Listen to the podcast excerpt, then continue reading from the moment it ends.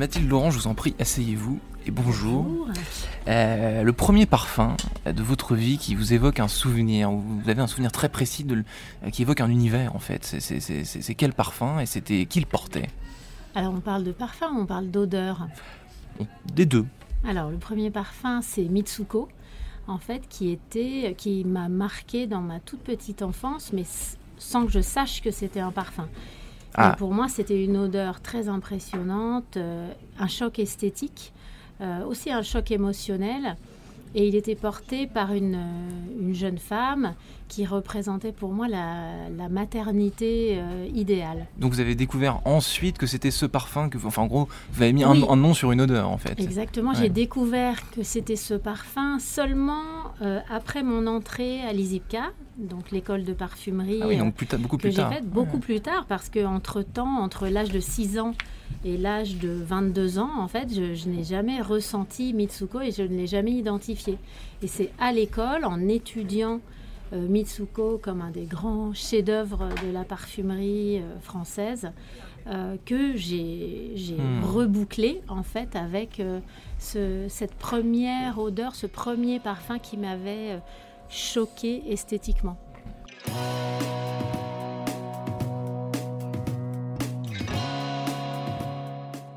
Bonjour à tous et bienvenue au Talk Dessineur du Figaro, dans lequel on va évoquer un métier passion, enfin je crois, hein, euh, mais qui n'est pas donné à tout le monde non plus, euh, avec Mathilde Laurent en face de moi qui est née. Euh, chez mhm. Cartier, ce métier, Mathilde Laurent, vous l'avez découvert comment vous? Alors découvert. on ne naît pas né. Enfin, Bah, dans, dans, un certain sens, si on est né. Ouais.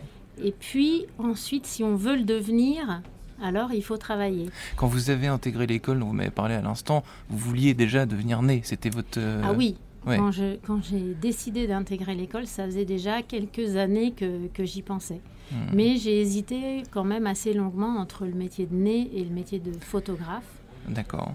Donc ce sont des choses assez arty, quoi. C'est artistique et puis c'est beaucoup plus lié qu'on ne le croit parce que finalement ce sont deux métiers qui sont liés euh, euh, à la mémoire, euh, à l'empreinte, hmm. à ce qu'on imprime en fait quand on se souvient. En fait, hmm. souvent on imprime une photo et une odeur. Donc le, ce, métier de nez, c'est aussi un, talent. Enfin, tout le monde ne peut pas. C'est pas quelque chose qu'on qu'on éduque. Il faut avoir une sensibilité. oui, on peut partir de rien du tout. Non, mais il y a, y a, une forme de don, c'est-à-dire qu'il faut avoir un cerveau euh, sensible et, euh, et euh, vraiment aguerri aux odeurs. Il faut avoir un cerveau olfactif. Euh, et un cerveau presque, on dit, euh, synesthésique en fait, c'est-à-dire qui, qui fait jouer tous les sens les uns avec les autres et toutes les perceptions les unes avec les autres. Hmm. Mais ensuite, sans travail, il n'y a pas de parfumerie possible. On ne peut pas s'intituler parfumeur du jour au lendemain parce qu'il faut passer par l'apprentissage d'un alphabet, euh, d'une culture aussi. Il n'y a pas de pratique artistique sans une culture de l'art qu'on veut pratiquer. Donc c'est un bac plus, euh, plus 12-13 quoi. Alors c'est un bac plus, euh, je dirais, 4. Ouais. Puisque pour ma part, pour entrer dans l'école, il faut deux années de, de chimie. Ensuite, il y a deux ans ou trois ans d'école. Et ensuite, on dit qu'un parfumeur prêt à commencer à travailler, il lui faudra dix ans avant de devenir un parfumeur confirmé. Donc on parle de parfumeur junior, parfumeur ah trainee. Et c'est seulement au bout de 10 ans qu'on est censé avoir la responsabilité de la création d'un parfum. Hum, j'allais vous demander justement la, la progression d'une carrière de nez, parce que vous, vous avez commencé chez, euh, chez Guerlain, mhm. ensuite, aujourd'hui, vous êtes chez, chez Cartier. Une journée de travail type euh, d'un nez, si tant est qu'il y en a une, ça se passe, ça se passe comment? Alors, Parce qu'on a du mal. Vraiment, effectivement, mais par exemple, les miennes, elles commencent par une méditation tous les matins, ce qui est pas forcément euh, euh, intelligible par rapport à l'olfaction, mais justement, ça, ça, ça, déploie, ça ouvre et puis ça, ça trie mmh. les pensées pour, se, pour pouvoir se concentrer mmh. euh, sur ses sens. Et ensuite, la journée d'un parfumeur, c'est vraiment toute la journée une mouillette à la main. En train de sentir, en train de contrôler, en train d'imaginer. Mmh. Il y a aussi des moments, en fait, de la, la, parfumerie, c'est aussi quelque chose d'assez intellectuel. Et il faut bien comprendre qu'avant de, créer, avant de sentir ce qu'on a créé, il faut l'imaginer euh, dans sa tête. Il y a un stade de réflexion euh, aussi, mais moi, quand j'imagine votre bureau, j'imagine un lieu euh, un peu hybride, euh, mi-labo, mi hall d'hôtel, un peu feutré, avec une moquette épaisse, un endroit calme où il n'y a pas de bruit. Alors, ça ressemble à quoi Mon bureau est assez calme. Vous êtes toute seule, c'est assez solitaire comme. comme... Oui, oui, mais j'ai une équipe, mmh. j'ai une préparatrice en fait qui crée. le parfumeur et le préparateur sont inséparables. Ça, ça, ça constitue un vrai tandem. Le préparateur, c'est la patience du parfumeur, je dirais.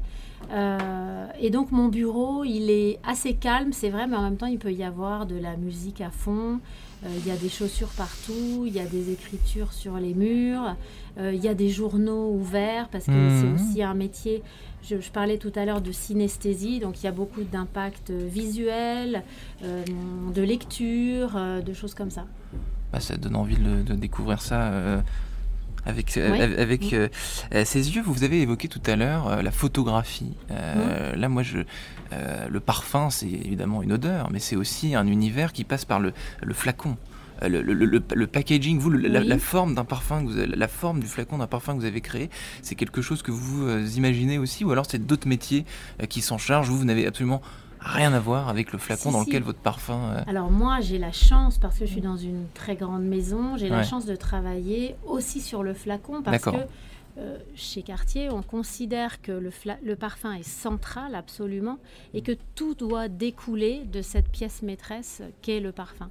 Donc moi, j'ai la chance de travailler aussi sur le flacon, aussi sur une communication, sur le nom, mais aussi sur la, le, lieu de vente. Euh, voilà, donc sur tout l'univers, en fait, le parfumeur est une sorte de, directeur de création de tout l'univers qui va servir le parfum. vous supervisez un peu votre, euh, votre création. Combien de temps ça, ça prend de, de, créer un parfum de, de A à Z? Alors c'est très variable, en fait. Ça dépend des projets, ça dépend euh, aussi de l'idée. Il y a des idées qui, qui vont vite en fait, qu'on réalise même de manière surprenante, plus vite que ce qu'on croyait, parce que la nature s'y prête, la nature accepte de vous suivre. Et puis il y a des idées en fait qui sont indomptables, intraitables, euh, très innovantes et pour lesquelles il va falloir aller chercher plein de ressources et aussi beaucoup d'abnégation, beaucoup d'humilité et beaucoup de persévérance. Hmm. Est-ce que votre maison, donc Cartier vous impose, euh, quantifie votre travail, c'est-à-dire euh, vous devez faire, je sais pas, moi je dis n'importe quoi, un parfum par an, euh, deux parfums tous les deux, tous les, enfin, est-ce qu'il y a, est non. non. mais en même temps ça va plus vite que ça. On fait beaucoup plus qu'un parfum par an. On fait parfois 5, entre 5 et 10 parfums par an. Il y a des déclinaisons de nos grands parfums, il y a des nouveaux lancements, il y a énormément de choses dans une année. Mais heureusement, ça n'est pas quantifié parce que ça n'est pas quantifiable. Bien sûr. Et que voilà, un parfum, euh, quand ça prend deux ans, c'est parce que tout le monde y réfléchit, tout le monde euh, cherche avec moi et qu'on se donne le temps, en fait, de ne sortir un parfum que quand il est vraiment euh, cohérent dans la maison. Donc vous travaillez sur beaucoup de parfums, vous testez différentes alchimies, différents mélanges. Est-ce que c'est peut-être pas les bons termes Non, non parce qu'en fait, ça c'est hyper important. En parfumerie, il n'y a pas de hasard. Donc on teste pas des, des, mélanges. En fait, on imagine un parfum et ensuite on le réalise. Même si ça peut prendre très longtemps, on, on doit toujours réaliser ce qu'on a imaginé au départ, il n'y a pas de hasard. Donc zéro échec, c'est-à-dire vous choisissez de ah faire si, énormément d'échecs. Énormément d'échecs. ok. non, mais des échecs en fait euh, sur le chemin. Mais oui, pas ça. Euh, dans la destination. En fait. Hmm. on, a le droit de prendre tous les chemins possibles du moment qu'on arrive à destination. Quand on sort quelque chose, c'est que c'est bon. Exactement. D'accord. Euh, est-ce qu'un nez, parce qu'on a beaucoup parlé de, sujets euh, liens, arty, etc., est-ce qu'un nez a la, même manière qu'un écrivain qui a le syndrome de la page blanche, est-ce qu'un nez, ça peut avoir le syndrome du flacon vide? Enfin, je sais pas comment on pourrait, on pourrait appeler ça. Mais oui, est-ce que est-ce qu'on peut avoir une panne d'inspiration et se retrouver un peu comme alors oui, bien sûr, parce que devant toute pratique euh, artistique en fait nécessite une inspiration, une recherche, mais heureusement, en fait, quand on travaille dans une maison comme quartier, on, est, on a toujours une, une réserve d'inspiration qui est euh, hyper riche, sublime. Donc en fait, euh, le flacon se remplit, est toujours un peu rempli. il n'est jamais vraiment vide plutôt. D'une beauté, d'une histoire euh, de la maison qu'on a envie de raconter.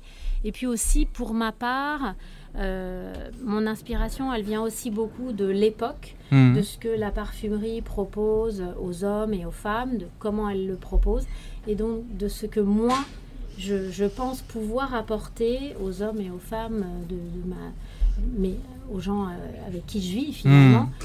Qu'est-ce que je peux leur apporter qui n'existe pas déjà? De quoi peuvent-ils avoir envie? Ça, c'est aussi un truc très important pour moi. Hmm. Dernière question, euh, si je vous demande votre parfum préféré, vous pouvez pas me répondre Je peux vous répondre pendant des jours, mais je ne peux pas vous répondre en, dans l'absolu, un seul. En un coup, en fait. Merci Mathilde Laurent. Merci à vous.